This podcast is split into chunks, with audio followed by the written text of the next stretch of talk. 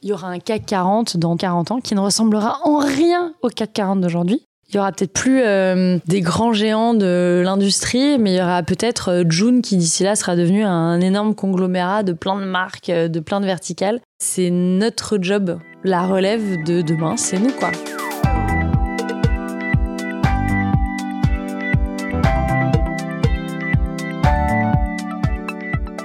Bonjour, je suis Thibault Lamarck, le fondateur et président de Castali, une entreprise de l'économie circulaire créée en 2011.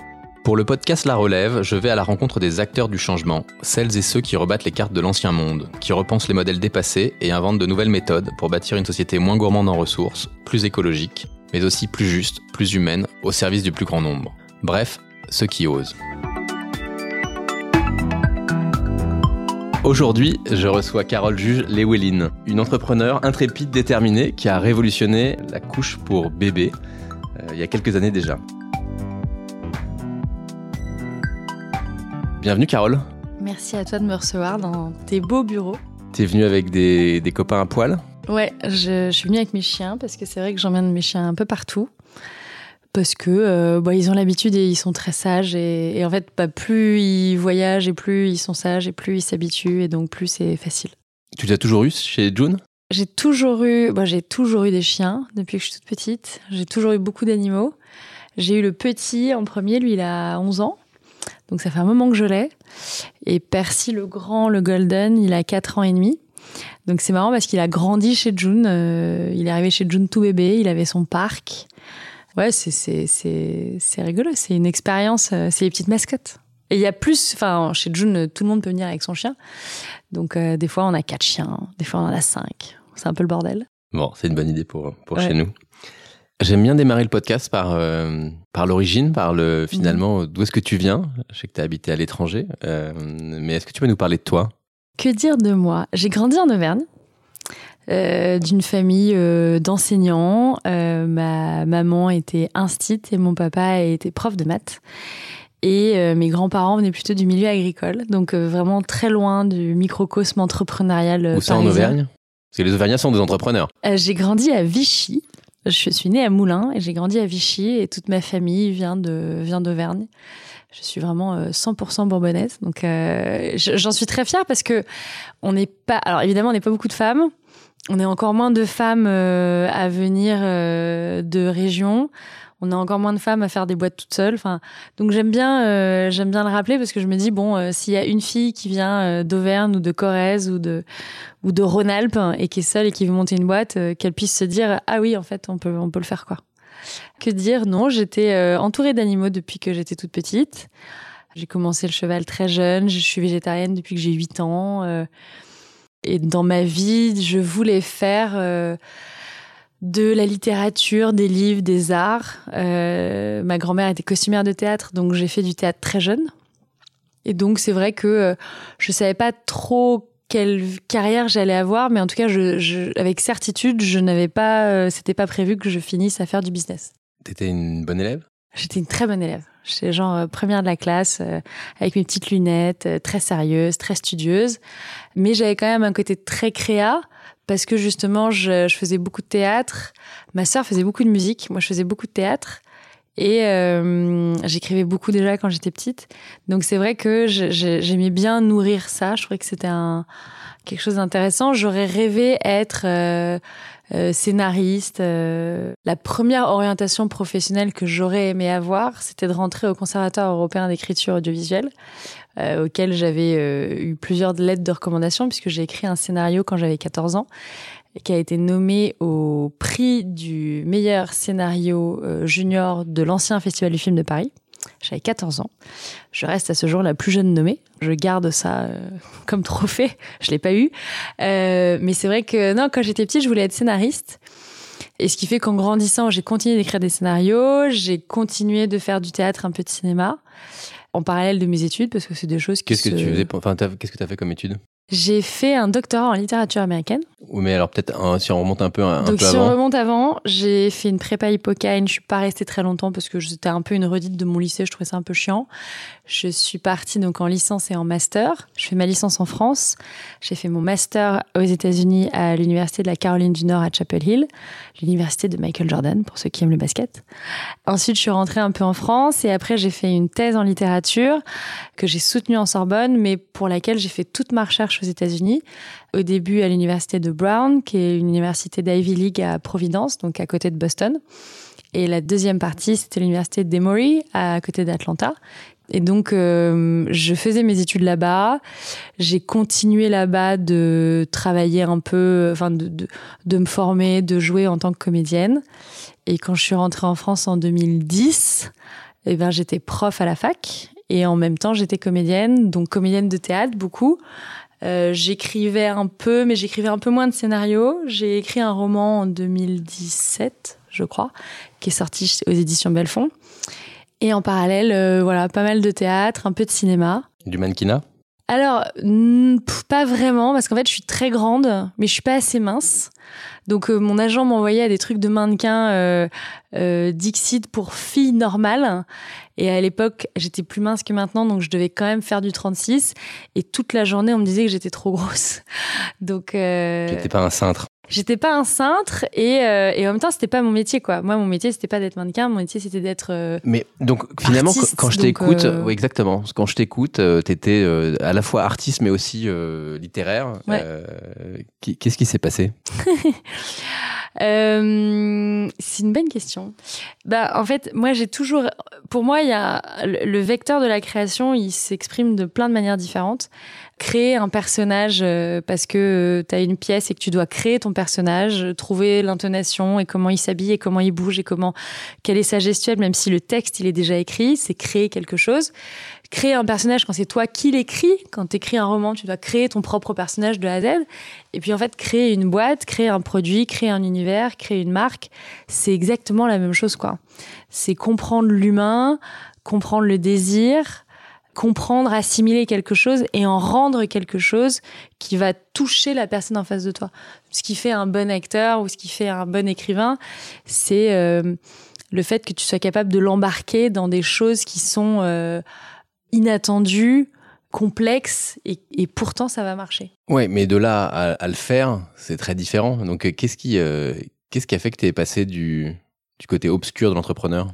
Bah, je pense que parce que moi j'avais cette double casquette euh, artiste, euh, chercheur universitaire, j'avais la rigueur et la méthodologie universitaire qui était une force assez puissante quand tu dois, euh, t'as une idée et une idée ça part dans tous les sens et en fait si tu mets cette idée à l'intérieur d'un cadre extrêmement euh, euh, sérieux qui est le cadre qu'on t'enseigne quand même quand tu fais une thèse à la fin, ça structure une pensée précise, quoi. Donc, euh, j'étais capable de faire un business plan sans jamais avoir fait d'école de commerce ni fait de cours de business, parce que je sais lire des livres et parce que je lis des livres, je lis des business plans, donc je suis capable de le comprendre, donc je suis capable de le reproduire.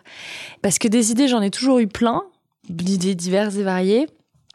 Et euh, je me retrouve un jour en lisant un bouquin assez improbable. Je, je lis un bouquin euh, sur une plage euh, en Italie qui s'appelle Babyville, qui raconte l'histoire de parcours croisés de trois nanas qui tombent enceintes sans forcément vouloir. Euh, Il y en a une qui veut absolument, il y en a une c'est pas son mec, etc. Puis elle raconte cette histoire-là. Et en même temps de ça, ma sœur hein, qui habite euh, en Bretagne vient de déménager en Bretagne, elle est enceinte et elle a pas de copine, elle vit une grossesse assez compliquée, elle a besoin de connecter avec d'autres gens mais elle n'y arrive pas. Donc elle passe son temps sur des forums à parler avec des meufs qui n'ont rien à voir avec ce qu'elle vit. Et moi, comme j'étais aux États-Unis quand Facebook s'est lancé, je fais partie des premières françaises, enfin femmes de nationalité française à avoir été sur Facebook. À l'époque, Facebook, c'était un intranet hyper puissant entre universités. Et donc, je cherchais, je, enfin, je moi et tout le monde, hein, on trouvait en fait dans d'autres facs des gens qui étaient comme nous. Donc, typiquement, euh, moi, j'allais chercher dans d'autres facs des gens qui faisaient le même sport que moi, des gens qui faisaient le même cours que moi, etc. Donc, ça te permettait de connecter comme ça. Et quand Facebook a grandi et qu'ils ont fait rentrer euh, d'autres réseaux, notamment les réseaux euh, industriels corporate, ils ont coupé cet outil, ce moteur de recherche qui n'était pas du tout RGPD friendly, hein, il faut le dire, parce qu'en fait les mecs euh, s'en servaient pour aller draguer des meufs euh, dans les facs. Donc ils ont coupé cet outil qui te permettait vraiment d'aller chercher dans la base de données d'une autre fac quelqu'un qui faisait le même cours que toi, faisait le même sport que toi, le même machin que toi. Et donc quand je, suis en France, et deux, trois ans, quatre ans après, je sais plus, ma sœur est enceinte, je lis ce bouquin et je dis à ma sœur, putain, c'est vraiment dommage qu'il n'y ait pas un Facebook, tu vois, un, Facebook spécial pour les mamans, où tu pourrais rencontrer des meufs qui sont comme toi et qui se posent les mêmes questions que toi, et, pas juste vous accoucher en même temps. Parce que les forums, en gros, tu te retrouves sur euh, t'accouches en même temps. T'es les décembrettes 2001, c'est les meufs qui accouchent en décembre 2001. Et, euh, et j'en parle à deux trois copines qui ont fait HEC parce que même si moi j'ai pas fait HEC, j'avais des copines qui faisaient HEC. Et elles me disent c'est trop bien ton idée, mais euh, bon, nous ça nous intéresse pas. Déjà à l'époque c'était pas trop la mode de monter des boîtes. C'est quelle année là? 2014, 15 je pense. Et donc euh, ces meufs-là me disent euh, euh, non mais nous on veut faire euh, du luxe, de la beauté, de la mode, euh, truc de bébé, on s'en fout. Puis en plus on n'était pas maman à l'époque. Enfin, moi j'étais pas maman quand j'ai monté mes deux boîtes alors que c'est des boîtes dans l'enfance. Donc je repars avec mon idée sous le coude et j'étais prof à l'époque. Je dirigeais le département d'anglais de, la faculté d'économie d'économie et de gestion de Paris 12. Et je suis invitée par hasard moi et mes étudiants au Startup Day organisé par l'incubateur d'HEC. C'était tout petit à l'époque, c'était vraiment les, prémices du truc. Et je me dis, bah, c'est intéressant, je vais y aller. Et j'écoute des entrepreneurs parler. Je rencontre Christophe Renaud d'Isaïe. Et je lui raconte, ah, j'ai une idée, euh, faudrait faire un réseau social pour les mamans, pour qu'elles se connectent et tout, parce que c'est galère. Aujourd'hui, ce qui existe, c'est vraiment pas ouf et tout. Et j'ai dit, mais bon, moi, je sais pas faire. J'aimerais bien trouver quelqu'un à qui je donne mon idée. Mais comme un scénariste, en France, c'est un, un, grand défaut. Les scénaristes sont souvent scénaristes, réalisateurs, producteurs de leur propre film. Alors qu'aux États-Unis, les scénaristes, déjà, ils sont cinq. Et puis, il y a un réalisateur avec plusieurs équipes en fonction de ce qu'il faut réaliser. Et puis, tu as plusieurs producteurs. Alors qu'en France, la concentration du pouvoir est plus forte. Et moi, j'ai toujours cru que la concentration du pouvoir n'était pas bonne dans l'art parce que c'est pas comme ça que tu te challenges. Et donc moi, j'étais en mode un peu, euh, j'ai une idée, je veux la donner à quelqu'un et que quelqu'un la fasse pour moi, quoi. Et Christophe me dit, mais tu te, pourquoi tu veux faire ça? Pourquoi tu la fais pas toi? Je dis, ben moi, j'ai une thèse en littérature, qu'est-ce que tu veux que je fasse? Et il me dit, mais euh, tu te cherches des excuses. Il y a aucune école au monde qui prépare au fait d'être chef d'entreprise. Donc tu arrêtes de te chercher des excuses et tu le fais. Parce que de toute façon, à part toi, personne ne le fera. Et alors là, les bras m'en tombent et en même temps, je me dis bon ben ok, euh, essaye de le faire. Et c'est là où je réalise j'ai une idée, j'ai la structure intellectuelle dans ma tête, la méthode, etc. Bon bah vas-y, lis des livres, comment on crée une entreprise et puis tu vas voir créer une entreprise. C'est quoi ton livre qui t'a le plus euh, inspiré peut-être ou, ou, aidé? Bah, Écoute, comme j'avais pas une thune à l'époque euh, puisque j'étais prof et je vivais dans 20 mètres carrés au dernier étage sans ascenseur avec euh, mon petit chien, c'était un livre que j'avais en bibliothèque qui je crois devait s'appeler La création d'entreprise qui était un très gros livre, très épais. Et j'ai peu de dons, mais j'ai le don de lire très vite. Donc j'ai lu ce bouquin plein de gens m'ont demandé c'est quoi ce bouquin et en fait je, il s'appelle La création d'entreprise. Je ne sais plus qui l'a écrit mais il a une couverture violette et il est très épais. Et donc j'ai lu celui-là. Bon, j'en ai lu euh, je sais pas une dizaine, euh, mais celui-là m'a vachement marqué parce qu'il y avait beaucoup d'exemples et c'était vraiment bien foutu. Et ouais, en fait, euh, tu lis. J'ai téléchargé beaucoup beaucoup de business plans en ligne. Euh, j'ai appris à me servir d'Excel. Enfin tout ça toute seule euh, dans mon petit appartement quoi. Et puis après, je suis allée euh, avec euh, mon BP et mon Excel euh, sous le bras, taper aux portes des banques qui m'ont dit Mais qu'est-ce que vous foutez là? J'ai vu de la lumière, je suis venue. Donc, ça, on est en quelle année? Je crois qu'on est en 2014 ou en 2015. Ouais. La création de la boîte, c'est quand? Création de la première boîte, ma première boîte, pas création de June. Ok. Cette boîte-là plante parce que j'ai pas de business model. Donc, ça, c'est Mommyville. Ouais. Donc, c'est le réseau social des mamans. Exactement. Donc là, tu as démissionné, t'es plus prof? Non, non, je suis prof. Je suis prof. Euh, j'ai encore, euh, encore un agent, donc je fais encore deux trois castings euh, pour des films ou pour des ou pour des ou pour remplacer des gens au théâtre. J'ai plus beaucoup de temps en vrai, donc c'est pas un truc que je fais beaucoup, mais ça me fait un petit complément de revenu.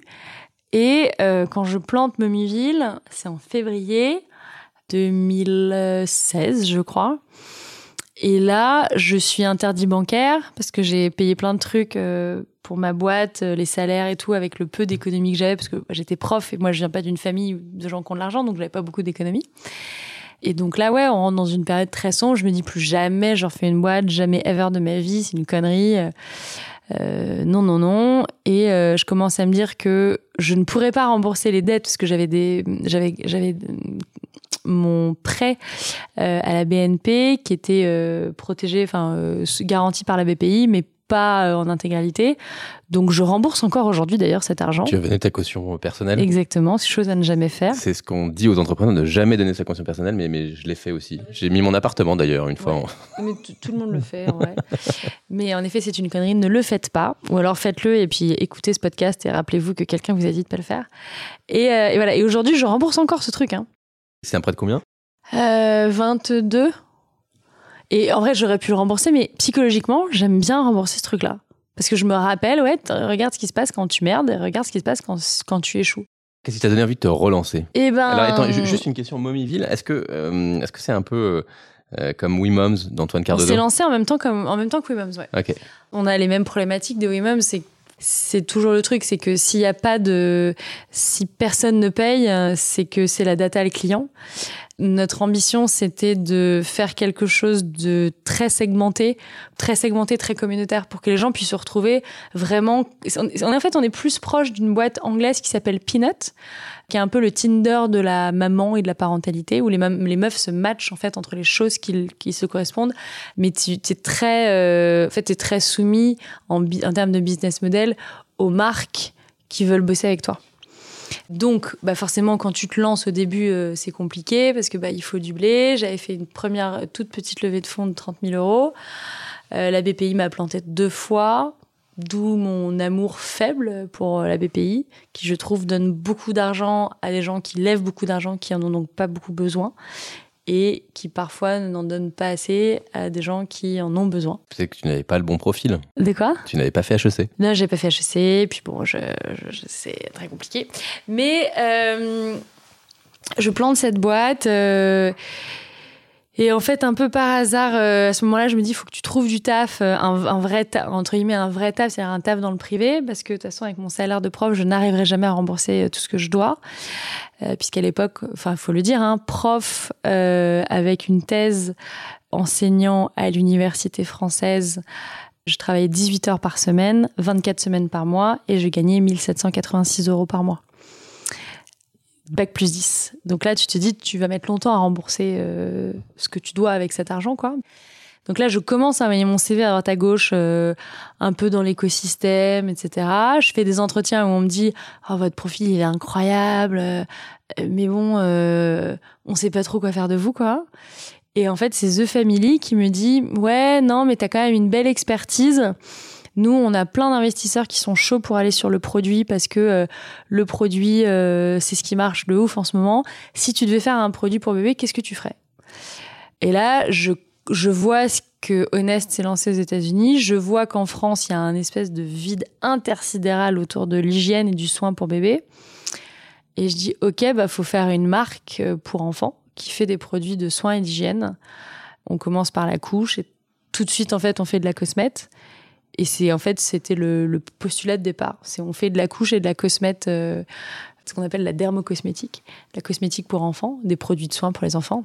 Et alors, c'était quoi la, la, promesse? Moi, je la connais parce que je suis client. J'ai été client et je suis de nouveau client avec mon deuxième bébé. Mais c'est quoi la promesse de June? La promesse, c'était de faire des produits clean, donc des produits euh, d'une meilleure qualité. Euh, alors, en termes d'absorption, il se trouve qu'on est capable de faire meilleur en termes d'absorption que ce qui se fait sur le marché. Mais le but, c'était pas de dire on va faire une couche plus absorbante que les voisins. Le but, c'était de dire aujourd'hui, il n'y a aucune réglementation sur la couche, là où sur la cosmétique, il y en a, mais c'était avant Yuka. Donc il y avait de la réglementation sur la cosmétique, mais quand même, on pouvait mettre des produits un peu dégueux dans la cosmétique. Donc on s'est dit, bah nous, on va s'imposer tout de suite un barème très, très, très, très élevé, comme s'il y avait une loi hyper stricte. Et on va faire ça. On va aller chercher de meilleures matières premières que ce que font les autres, parce que comme ça, elle sera de meilleure qualité, moins toxique, moins chimique, euh, moins machin.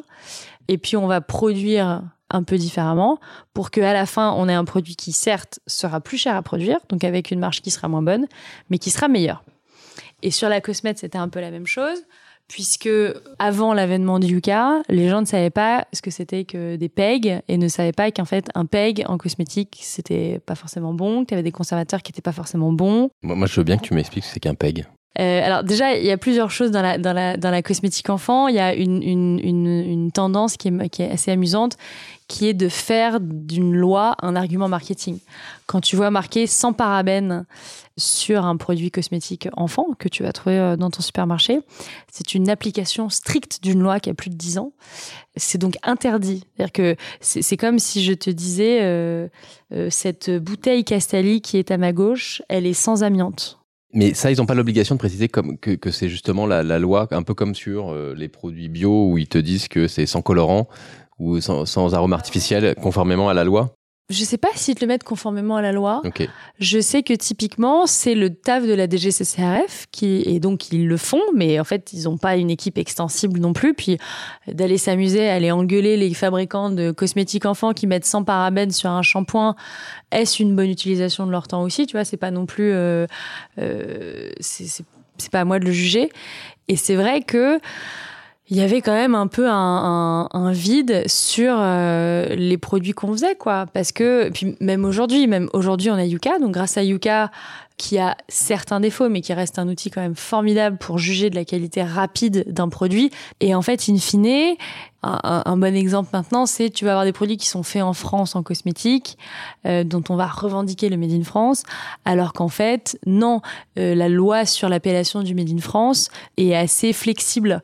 Donc tu peux faire un produit en France avec des composants qui viennent tous de l'autre bout du monde, avec un flacon qui vient de l'autre bout du monde, une capsule qui vient de l'autre bout du monde, mais parce que tu as fait la dernière opération en France, c'est du Made in France.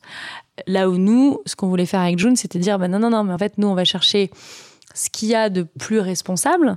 Donc pour la couche, on l'a fait en allant chercher des meilleures matières premières, des matières premières moins lointaines. Mais donc là, donc on est fin 2016 ou mi 2016. Tu tapes chez les industriels, tu, tu, appelles les industriels de la couche et tu leur dis, écoutez, je voudrais faire une couche bien meilleure que celle que vous faites aujourd'hui? Non. Non, parce qu'en fait, ils me disent tous que je suis tarée et que ce que je veux faire, c'est débile et que ça sert à rien. Donc, je vais voir les industriels pour comprendre comment fonctionne une couche. Je regarde les études toxicologiques pour comprendre ce qui marche pas à l'intérieur de la couche pourquoi est-ce que euh, on va retrouver des traces de produits euh, de métaux, de trucs dans les couches? Pourquoi est-ce que on retrouve tel composant, tel composant, tel composant dans la cosmète? On dit OK, combien ça coûte de changer ça? Et là, tu te poses donc avec euh, euh, bah, des gens qui savent quoi. Et tu dis bah en fait ça coûte plus cher. Et comme la couche c'est un produit qui coûte pas cher sur lequel les marges sont pas très élevées bon bah c'est pour ça qu'on le fait pas. Et donc tu te dis, bah ok, bah nous on va le faire. Euh, forcément, ça va faire un produit qui sera un peu plus cher, mais par contre, bah on va essayer d'éduquer les gens sur le fait que, bah oui, c'est un produit plus cher, de la même manière que euh, ta euh, carotte bio qui vient d'Île-de-France euh, et qui a été cultivée sans aucun pesticide, et ta carotte qui vient du Venezuela et qui a été cultivée, tu sais pas comment, et juste elle sera moins chère, quoi. Donc nous, typiquement, un, de nos fers de lance, c'est si c'est possible, des matières premières européennes, et c'est possible dans 99% du temps. Le coton, c'est un peu dur à trouver en Europe. Euh, le coton, il n'y en a pas beaucoup. Ça vient souvent des États-Unis ou d'Inde. Euh, mais tu vois, tu es capable d'aller trouver des capsules et des flacons euh, en Italie ou en Espagne. Tu n'es pas obligé d'aller en Chine pour en chercher. Juste en Chine, c'est moins cher. Moi, je me souviens quand donc, en, la naissance de Anna, il y a six ans, euh, c'est avril 2017. Ouais. Donc, vous saviez six mois que ça faisait six mois que avril 2017, on n'était pas lancé encore. On s'est lancé en, juin, en juin 2017. Juin 2017. Donc, bah, donc c'est quelques semaines après euh, sa naissance. Et il y a un magazine, alors je sais plus si c'est que choisir ou 60 millions de consommateurs, qui vous met en tête des. Euh... C'était en août, en septembre 2018. Septembre 2018. Ouais. Qui nous classe en tête en des tête couches. Des, euh, en Ouais. tête des couches. Ouais. Bon, ben voilà, donc je suis pas un client du début finalement, c'est ce que j'avais en tête, mais euh, mais donc je pense que je vous ai découvert avec avec ce, ce Avec 60 millions de- test ouais, pas mal de gens nous ont découvert à 60 millions de consommateurs. C'est un article qui nous a fait qui nous a fait du bien, mais qui a, qui a aussi fait du mal dans sa globalité, puisque bah, nous on était premiers, mais il y avait des gens qui n'étaient pas premiers, et ça a ouvert la brèche sur de longues batailles juridiques, parce qu'au final, euh, bah, nous on a fait un produit d'une top qualité, et en gros tacitement tout le monde dit mais euh, Bon, en gros, pourquoi tout le monde fait pas un peu comme fait June, quoi? Pourquoi vous dites pas ce qu'il y a dans vos produits? Pourquoi vous mettez pas les lieux de fabrication de vos produits? Euh, euh, Bon, ben, est-ce que s'il vous plaît, vous pouvez mettre euh, la liste de composition euh, sur les produits? Et puis quand on, quand le ministre demande ça, la plupart des gens disent oui, mais ça prend du temps. Et puis la composition, si elle change, ouais, bon, enfin, on va le faire quand même, quoi. C'est pas grave. T'achètes un taboulé, tu sais ce qu'il y a dedans, quoi. Voilà. Ça dépend. Alors, euh, si, réglementairement, règlement pas. parlant, t'es obligé de le faire en, en GMS, ouais. T'es obligé d'avoir la composition de ton produit. Ouais, mais s'il est pas bio, tu peux avoir euh, toutes les traces de pesticides. euh, Ah ouais, bien sûr. d'herbicides. Mais tu vois, ce que je veux dire, c'est qu'aujourd'hui, dans, dans l'univers de la couche, tu n'avais même pas Ah, la, la, la- la liste d'ingrédients Ok. semoule 32%, maïs 3%, tomate 3%. Ok. Ok, donc on était dans la, Ah ouais, on est dans. le, le truc le plus opaque ah ouais, ouais, possible. le- le- le- oh, bonne opacité. Et très très peu de réglementation. Ce qui paraît assez dingue en fait. Ouais, bah Quand un gamin passe euh, euh, ses, ses journées euh, avec les fesses collées, collées à ses couches. Et en même temps, moi, je- j'essaie toujours de mettre une forme de nuance, c'est-à-dire que on vit dans un monde qui est de plus en plus pollué, avec des enfants qui sont de plus en plus exposés à des agents polluants. On n'est pas capable aujourd'hui de dire une couche très très bas de gamme, c'est fondamentalement dangereux pour un enfant. Par contre, ce qu'on est capable de dire, c'est si tu exposes, tu augmentes le curseur d'exposition de ton enfant parce que il y a un produit qui est pas forcément clean et de la bouffe euh, très industrielle, faite très loin, avec beaucoup d'additifs, et tu nettoies ton sol avec un produit ménager, avec beaucoup, beaucoup, des choses très abrasives, et tu as une lessive euh, qui est extrêmement chimique, et tu habites en centre-ville et c'est très pollué, et, et, et, et, tu as un curseur qui monte énormément, puisque tu as un cumul, en fait, sur, sur ton maxi-curseur, et c'est ça qui fait une augmentation d'environ 20% du cancer de l'enfant euh, sur les 15 dernières années, ce qui est énorme. Ça ressort pas de nulle part. C'est-à-dire que c'est le fait qu'il y ait de plus en plus de puberté précoce, euh, les gens de notre génération, la puberté précoce, ça n'existait quasiment pas. Sur les, les petites filles maintenant qui ont entre 5 et 10 ans, ça existe. euh, je j'ai pas le chiffre, c'est pas, je sais pas si c'est deux fois plus, trois fois plus, dix fois plus, mais, mais c'est beaucoup plus. Que Bah, ce ça, les perturbateurs endocriniens, ce qui est certain, c'est qu'il y en a, euh, il y en a beaucoup et, et partout. Si on revient à, à tes produits, donc la, couche est peut-être ton premier produit, euh, la couche clean, Euh, et ensuite il y a les produits euh, donc alors pas cosmétiques, mais en tout cas de nettoyage des, des bébés. Aujourd'hui, c'est quoi ta gamme? Alors aujourd'hui, on a donc notre gamme d'hygiène bébé que tout le monde connaît avec la couche, qui est distribuée en ligne, en pharmacie chez Monoprix. On a toute la gamme donc de dermocosmétiques bébé qui pour le coup est aussi distribuée en ligne chez pharma dans les pharmacies chez Monoprix. On a aussi toute une gamme pour les préadolescents. Donc en gros, alors on a la gamme enfant euh, évidemment qui pardon qui suit la gamme bébé. On a derrière la gamme préadolescent. Donc on a notamment un déo pour les jeunes ados qui marche hyper bien. Et puis après, on a toute la gamme pour la maman, donc la future maman, toute la gamme vergeture, la jeune maman, la gamme postpartum et la femme dans sa globalité. Et avec un focus qui est très euh, corps, visage, hydratation, éclat, parce que bah, c'est un peu les problématiques que tu as quand tu es enceinte. Nos best-sellers, c'est évidemment la gamme vergeture et euh, le complément cheveux. On a un complément cheveux compatible allaitement qui est top. Et on a sorti l'an dernier une gamme spéciale allaitement avec un baume euh, allaitement et un booster de lactation qui marche hyper bien. Tu as testé? Je ne les, je n'allaite plus, mais les testeuses, euh, j'ai trouvé que c'était top parce qu'à chaque fois qu'on lance des produits, on fait beaucoup de tests en amont, puis de tests de produits finis pour avoir des tests d'usage et pour pouvoir dire aux gens, 97% des gens aiment ce produit. Et il y a une maman qui nous a dit, franchement, je suis désolée, j'ai pas pu faire le test jusqu'au bout parce qu'en fait, je faisais beaucoup trop de lait et euh, je savais plus quoi en faire, quoi. C'était à base de fenouil? Ouais, il y a du fenouil dedans. Et j'ai dit ça, c'est le, le meilleur compliment qu'on puisse me faire. C'est que tu fais tellement de lait que tu es obligé d'arrêter de prendre ton complément en lactation. Donc finalement une gamme complète, euh, à la fois le, bébé, euh, mais, mais aussi les, euh, les mamans. C'est quoi le, le futur de June? Le futur de June, en termes de gamme, voilà, on, a, on a quelques produits sympas à sortir l'année prochaine. Pareil, des produits qui sont assez, qui rentrent vraiment dans cette dynamique de, on veut continuer de faire des produits compatibles grossesse allaitement. Il y en a pas beaucoup en fait, parce que il y a plein de produits qui existent sur le marché maintenant qui sont Yuka friendly, potentiellement clean, bio. Euh, la problématique compatible grossesse-allaitement, c'est euh, des actifs qui peuvent être très sains, comme le rétinol par exemple, mais qui sont complètement déconseillés quand tu es enceinte ou quand tu allaites, ou comme les huiles essentielles. Moi, j'adore les huiles essentielles, une petite passion pour les huiles essentielles, mais quand tu es enceinte ou que tu allaites, tu peux pas en utiliser. Donc nous, notre euh, cam, c'est vraiment de faire des produits pour que la, la femme enceinte ou allaitante puisse remplacer sa salle de bain par des produits qui sont euh, compatibles. On a notamment une lotion peeling ou un sérum éclat.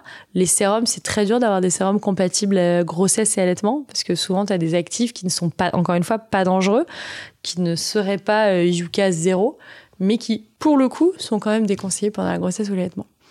Donc ça, on continue de faire des produits. Euh, on a un gros développement en pharmacie. Euh, ça fait partie de, des choses qu'on a pas mal développées cette année parce qu'on a beaucoup de demandes on avait beaucoup de demandes, donc on a commencé de les traiter de manière assez proactive. C'est une gamme spécifique ou Non, non, c'est la même gamme. Euh, c'est la même gamme. C'est juste que c'est vrai que les gens, pour la cosmétique, ils aiment bien euh, toucher, sentir, quoi. Les couches, bon, c'est un paquet de couches, euh, donc tu vas pas ouvrir le paquet de couches et toucher ta couche et sentir ta couche. Mais la cosmétique, les gens, ils aiment bien sentir, voir, tester. C'est important, ils aiment bien avoir le produit dans les mains. Et c'est une des limitations des marques digitales, c'est que le client a le produit dans la main quand il l'achète. Donc c'est vrai que la pharmacie, pour ça, c'est vraiment très bien. Et on a un bel accueil des pharmaciens. Et euh, continuer de développer l'Allemagne, qui est un pays qui marche pas trop mal. Ça prend un peu de temps, parce que forcément, c'est toujours, euh, euh, toujours assez long d'ouvrir une nouvelle géographie. Et, voilà. Donc ça fait déjà un, gros, un gros planning. À côté de June, c'est quoi tes, euh, engagements? Est-ce que tu as des engagements particuliers pour, pour l'environnement? Est-ce qu'au cours des dix dernières années, finalement, ta consommation, ton mode de vie, tu as, changé des choses? Bah, Moi, je suis végétarienne depuis très, très, très, très longtemps. Euh, donc, c'est un mode de vie que je que pas découvert là récemment pour des raisons environnementales. Moi, je crois beaucoup à une chose, c'est que la transition environnementale se fait par palier en fonction des gens. Donc typiquement, euh, moi je sauve énormément de vaches tous les ans euh, de par euh, ma non-consommation de viande. Et puis bah je prends l'avion de temps en temps. Quand je prends l'avion, je fais une compensation carbone, mais je prends l'avion parce que j'aime bien voyager, parce que j'aime bien découvrir le monde, ça me nourrit. Et j'essaye d'avoir, au-delà de ça, des gestes responsables. Je roule en électrique depuis je sais pas combien d'années maintenant. Donc je, je crois beaucoup à, on ne peut pas dire à quelqu'un ah, tu fais que ça. Bah, en fait, il faut toujours commencer quelque part. C'est comme les gens qui, au 1er janvier, te disent j'arrête le Nutella, j'arrête les gâteaux, j'arrête le chocolat, j'arrête le coca, j'arrête l'alcool, je vais aller à la salle de sport tous les jours. Personne n'y arrive. Personne. Ouais, moi, mes copains me disent plus ça. Hein. Ça fait mais, longtemps. mais, parce que tout le monde sait que c'est des conneries. Donc, en gros, il vaut mieux commencer par se dire, et ce qui se fait de plus en plus maintenant, moi, je rencontre plein de gens qui me disent, moi, maintenant, je mange de la viande plus qu'une fois par semaine. Et je dis, eh ben, c'est très bien. Parce que c'est un premier pas dans la direction de je vais vers quelque chose qui est mieux pour l'environnement.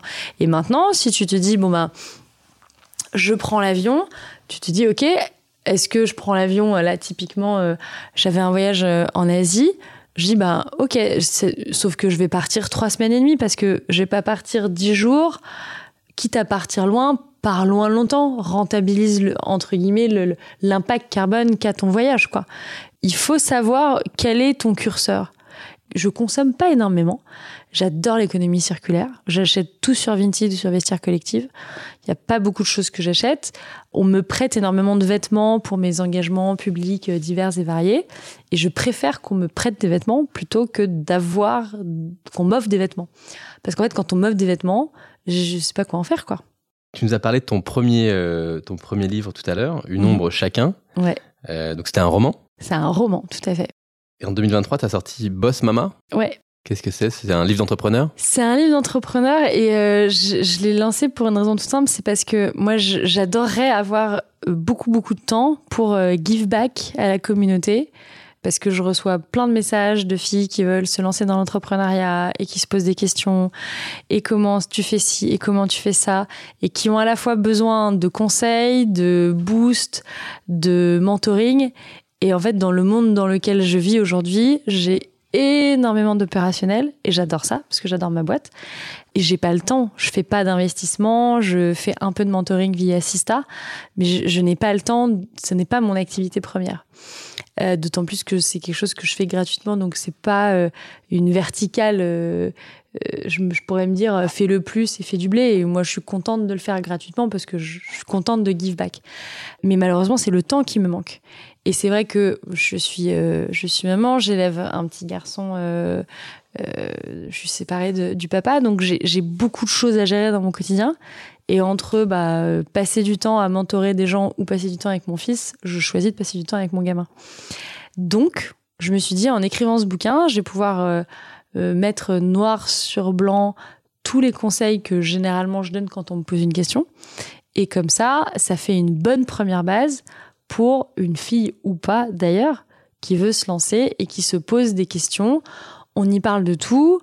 Il y a un chapitre sur ma vie parce que euh, mon éditrice me dit les gens ils veulent quand même savoir ta vie et ton parcours donc il y a un petit chapitre sur ma vie et tout le reste c'est comment tu fais du marketing, comment tu fais de la communication, c'est comment tu fais euh, euh, des recrutements, qu'est-ce qui va bien se passer, comment qu'est-ce qui va mal se passer, comment tu fais des levées de fonds, Qu'est-ce qui est important Comment tu gères l'équilibre avec ta vie perso, ta vie pro, etc.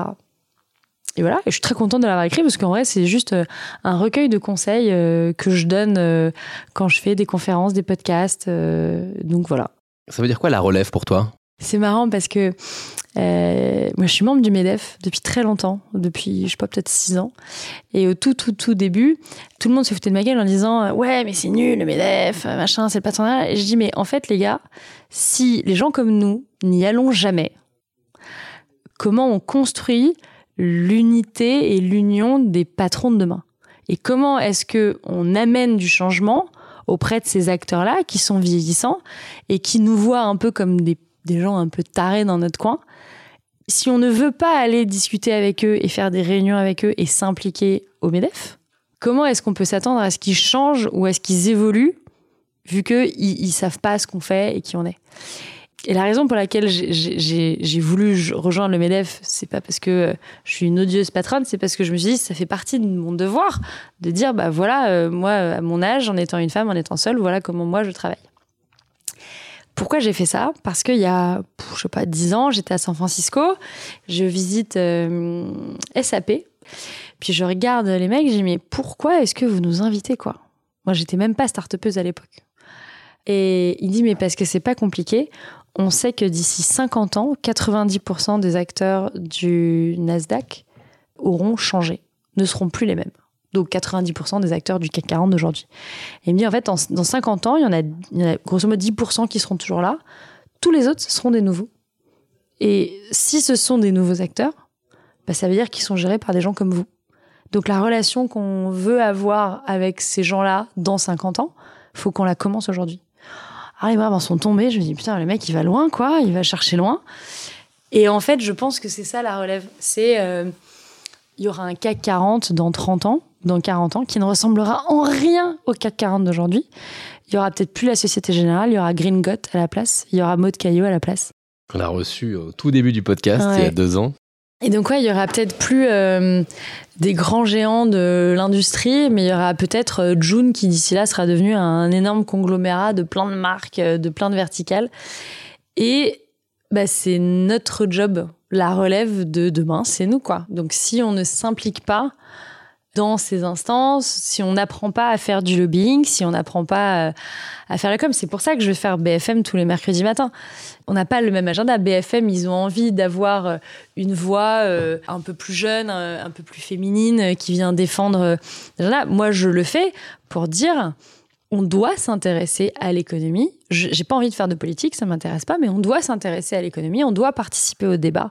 C'est notre devoir en tant que citoyen, et donc on doit s'impliquer. là, j'avais raté, tu es animatrice sur BFM je, je, fais le grand débrief de la matinale tous les mercredis matins sur BFM Business. Ouais. C'est la quatrième matinale de France. J'en suis ravie. Je repense au, MEDEF, là. Euh, ce qui, je sais pas si tu es membre de Impact France. Oui, le, le, réseau qui a lancé Jean, ouais, tout à fait. Bon, ben voilà, donc euh, j'ai pas besoin de te recruter alors. Ah non, non, mais en fait, mais le truc, c'est que c'est, trop cool d'être membre de Impact France. Mais il faut aussi aller parler avec ces gens-là si tu n'es pas capable d'être dans la même pièce que le mec hein, qui te dit oui bon bah les gens qui râlent parce que le prix de la pompe a augmenté hein, euh, bon ben ça va arrêter de râler il faut pouvoir leur parler. Et il y a trois semaines, je me suis, on s'est foutu sur la gueule avec un économiste sur BFM parce que le mec me disait euh, non, non, non, mais euh, en France tout va mieux. 90% des Français vivent très bien. Il y a que 10% des Français qui se font dans la merde parce que les chiffres de l'Insee disent que les Français n'ont jamais autant épargné euh, et que euh, les gens euh, paniquent parce que on leur dit sur, euh, on leur dit aux infos qu'ils paniquent. Et je lui ai dit, ce que vous dites, c'est juste con et c'est faux parce que le Alors, kilo. je- Non mais je lui, je, je lui, je tu l'as lui- un peu empoulé tes propos quand même. Non non, je te, mais alors je te jure. Et, et tu, tu regardes la vidéo, c'est marrant parce que je rentre de vacances, donc je suis très bronzée, j'ai une robe un peu d'été avec des grandes boucles de cheveux, et en face j'ai que des mecs en costard. Il y a un petit bruit bizarre, mais ce n'est rien, c'est le un chien qui a un petit souffle au cœur. Voilà. La séquence, elle est marrante parce que je suis là et je dis, mais je peux pas vous laisser dire des trucs pareils. Je dis, c'est faux. Ce que vous dites, c'est faux. Je dis, le kilo de carottes, avant, il coûtait 99 centimes. Maintenant, il coûte 3,99 euros. Vous pouvez pas me dire que ça n'a pas un impact dans la vie des gens. Et là, on me dit, ouais, mais en fait, la bouffe, ça représente que 17% de ce que les gens y payent tous les mois. Je dis, bah ouais, mais enfin, si ton caddie, il prend plus 50 balles tous les mois, tu le sens. Et le mec dit, oui, bon, bah, c'est comme le plein d'essence, euh, c'est 15 euros de plus par mois. C'est rien, 15 euros. Je dis, mais 15 euros pour des gens, c'est pas rien. C'est pas pour toi, c'est une place de ciné, mais pour des gens, 15 euros, c'est l'argent de poche qu'il peut plus donner à son gosse. C'est euh, les goûters qu'il peut plus payer à son gosse. T'as des gens et au quotidien qui te disent, ben moi je mange de la viande moins souvent parce que oui d'accord, peut-être qu'à Paris entre cadres on se dit je mange de la viande moins souvent, c'est mieux pour l'environnement. Mais t'as des gens ailleurs en France qui mangent de la viande moins souvent parce qu'ils ont plus les moyens d'en acheter. Et donc voilà. Et moi mon job en partie, à côté de, ce que je fais avec June que j'adore, bah, c'est de, de, représenter ça, de se dire bah je suis peut-être patronne de ma boîte, mais je suis pas déconnectée de la réalité et on doit trouver un moyen de créer un capitalisme holistique où on fait des choses bien, de la bonne manière, euh, on vend des produits de bonne qualité à des gens qui en ont besoin et on n'est pas là, euh, on force pas euh, de la vente, on n'est pas là pour faire du dropshipping un peu dégueu en, ab- en, amadouant le chaland, en proposant euh, euh, du surendettement pour que les gens puissent acheter n'importe quoi. Et à la fin, et c'est cette partie-là qui est importante, ça reste une belle opération capitalistique parce que il faut pouvoir démontrer que le business de demain, il peut être fait d'une manière qui soit saine et responsable. Et ça, c'est pas juste avoir Bicorp euh, collé sur son paquet. Bon, alors quand tu n'es pas entrepreneuse ou lobbyiste ou animatrice, euh, qu'est-ce que tu fais de ton, de ton temps libre? Euh, je m'occupe de mon fils. Ouais. J'adore mon fils, il est trop cool. Il a deux ans, euh, on s'entend hyper bien. Il est très très gentil. Est-ce qu'il est en avance? Je, je m'en fous. non, Est-ce que c'est un HPI je sais pas. euh, J'espère pour lui qu'il sera jamais rien de tout ça, que ce sera juste un petit garçon équilibré et bienveillant. Non, je dis ça parce que moi, mon- ma- ma- enfin, on est d'accord avec ma femme pour dire que nos enfants sont très en avance. Ouais, mais euh, je me dis en fait, qu'est-ce que ça leur apporte quoi? Est-ce que, est-ce que si mon fils est HPI, est-ce qu'il sera plus heureux? Je, je pense pas, mais je pense que là, tous les parents, en tout cas, il y a une grande mode de, Ouais, dire que que son enfant est HPI qui, est- qui, est- qui est assez, rigolote, ouais. Ouais, je suis ouais, je trouve que c'est une connerie parce que, en fait, à la fin, euh, il sera pas plus polytechnicien, il sera pas plus heureux, il sera pas plus président de la République. Et voilà, moi, tout ce que je veux, c'est que mon enfant, il soit en bonne santé et que euh, il soit bienveillant et qu'il ait un, un impact positif auprès des autres. J'aurais pas envie que mon fils soit HPI si c'était un petit con, quoi. Euh, ça, me- je trouverais ça un peu dommage. Bon, je reviens sur le temps libre. Donc, qu'est-ce que je fais de mon temps libre? Je m'occupe de mon gosse. euh, on fait des trucs ensemble, on s'amuse bien. Euh, je fais du sport. Pas Ouais. parce que j'ai envie d'être fit, mais parce que c'est la seule chose qui me déstresse. Qu'est-ce que tu fais comme sport? Je fais du pilate. Je fais euh, de la salle. Je- à la salle, je vais faire du cardio et un peu de machine. Je peux faire du dynamo, là, le, la- le petit vélo dans le noir, euh, du cycling. euh, et je fais beaucoup d'équitation. Euh, donc, il y a deux semaines, j'étais au Global Champions Tour euh, à Rome. En fait, il y a une, tournée euh, de concours comme ça à travers le. Alors, à travers l'Europe, il y en a un peu loin, genre Hong Kong, Miami, mais j'y vais pas parce que là, c'est trop loin. Et tu as, en fait, au sein du même concours, des champions olympiques et des amateurs euh, de prestige, en gros. Et donc voilà, donc j'étais à Rome, euh, où j'ai fini deuxième le premier jour et septième euh, le troisième jour. Donc je suis ravie. Et euh, voilà, j'avais emmené mes deux chevaux. Euh, donc je fais beaucoup de cheval. Comment est-ce que tu équilibres vie pro et vie perso? Alors écoute, il y a quelques mois, je t'aurais fait une réponse, ouais, c'est hyper important, machin. Et la réalité, c'est que euh, là, ça fait six ans. Et en fait, je réalise d'année en année que j'arrive aux vacances en étant épuisée, en me disant j'ai besoin de mes vacances. Et tous les ans, je bosse pendant mes vacances, systématiquement. Donc en fait, t'attends les vacances et puis pendant les vacances, t'arrives pas à déconnecter. Et ça, c'est un truc, je sais pas si c'est tous les fondeurs qui ont ça, mais quand t'es solo fondeur, c'est particulièrement flagrant. Et pourtant, j'ai un super codir et je m'entends hyper bien avec eux, on bosse hyper bien ensemble. Ma femme te dirait, te confirmerait ce que tu, ce que tu dis. Et donc, en fait, je me suis dit, faut arrêter d'arriver rétamé aux vacances parce qu'en fait, euh, tu te reposes plus pendant les vacances de toute façon, quoi. Donc là, j'essaye un nouveau truc depuis que je suis rentrée euh, de vacances. depuis un mois Depuis un mois. Mais pour l'instant, ça tient. J'ai dit à mon assistante, par défaut, on dit non à toute personne qui nous demande quelque chose. La réponse par défaut, c'est non. C'est pas on va regarder, c'est non. Et en fait, si c'est un truc qui me fait fondamentalement plaisir, je le ferai.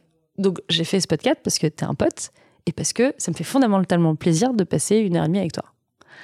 Et voilà. Il n'y a pas d'autre raison. J'ai dit non à des, des, tonnes de trucs.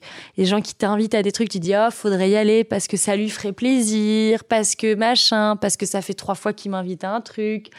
Il faudrait faire ci, il faudrait faire ça. Il faudrait répondre à ce. Tu réponds plus aux emails? Alors, je réponds Il y a des réponses, j'ai des réponses automatiques. Donc, j'ai des macros automatiques. Euh, comme ça, euh, si la réponse euh, c'est non, il y a un mail, tu copies-colles, euh, ça part.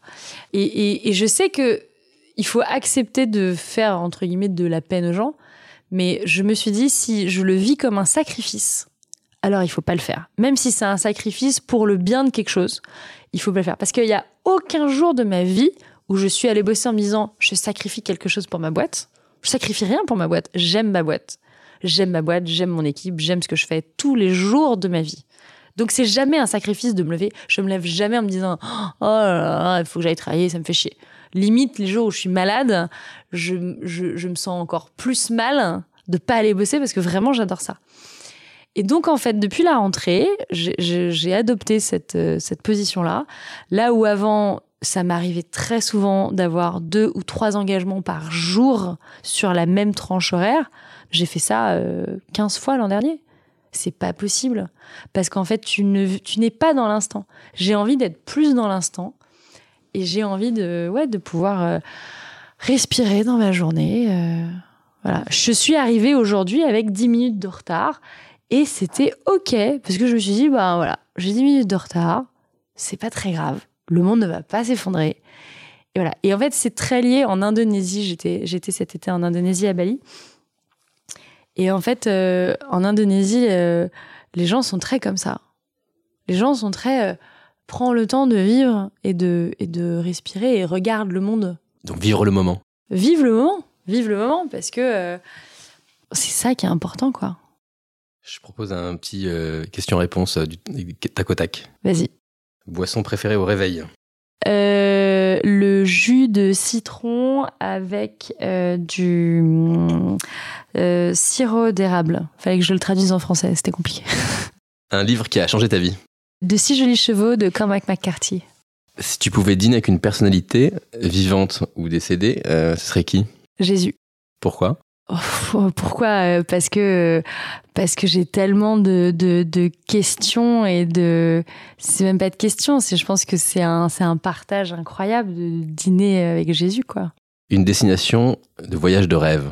Je dirais, c'est un peu bateau, mais je dirais, je, je ferais bien l'Ouest américain avec mon fils. Parce que moi, je connais, mais en fait, j'ai envie d'emmener mon fils dans l'Ouest américain. Une chanson que tu écoutes en boucle? La sonnerie de mon téléphone, c'est la musique de Zootopia, Try Everything de Shakira. J'adore cette chanson. Un talent caché. Euh, je pleure sur commande. Ta série télé préférée? Alors, j'ai pas de série télé préférée. J'ai ma série télé du moment. En ce moment, je regarde Morning Show. Euh, je trouve ça trop cool. Et je regarde beaucoup de séries parce qu'en fait, comme j'ai un le trouble de l'attention, le déficit du trouble de l'attention du déficit, j'ai besoin d'avoir système. Quand je fais quelque chose, faut que mon cerveau soit occupé à faire en même temps autre chose. Donc typiquement, euh, je vais regarder la télé en jouant à un jeu, je vais travailler en ayant un, une série en fond, de la musique en fond. J'ai toujours mon cerveau a besoin de faire deux choses en même temps, à part quand je suis à cheval. C'est le seul moment où mon cerveau est au repos. Qu'est-ce que tu aimerais avoir comme super pouvoir? Euh, La téléportation, Ah, c'est cool. ouais, parce que comme ça, euh, tu peux aller d'un endroit à un autre euh, hyper facilement, hyper rapidement. Tu peux voir plein de choses. Ça ou la cape d'invisibilité d'Harry Potter. Comme ça, euh, tu peux avoir plein de secrets et tout. C'est trop marrant. Ton plat préféré? C'est la salade de chèvre chaud. J'adore le chèvre et j'adore la salade de chèvre. Simple et basique et très bon. Très auvergnat. Une citation ou une devise qui t'inspire? Try everything. C'est pour ça que c'est la chanson de. C'est la sonnerie de mon téléphone. En fait, c'est pas try everything, c'est. try everything, c'est vrai, mais c'est l'extension de, Ratatouille. En fait, les, les dessins animés sont faits par des gens hyper smart. Anyone can cook, c'est de Ratatouille. C'est anyone can become anything. Et en fait, c'est l'épitome de la mythologie américaine. Ratatouille, l'histoire du petit rat qui devient chef, c'est dans 1h30 de film, une rétrospective du mindset américain. Tu peux faire de ta vie absolument tout ce que tu veux. Bon, bah merci beaucoup, euh, Carole. C'était euh, très chouette de t'avoir. Et puis, euh, je te dis à bientôt. Merci, à bientôt. Salut.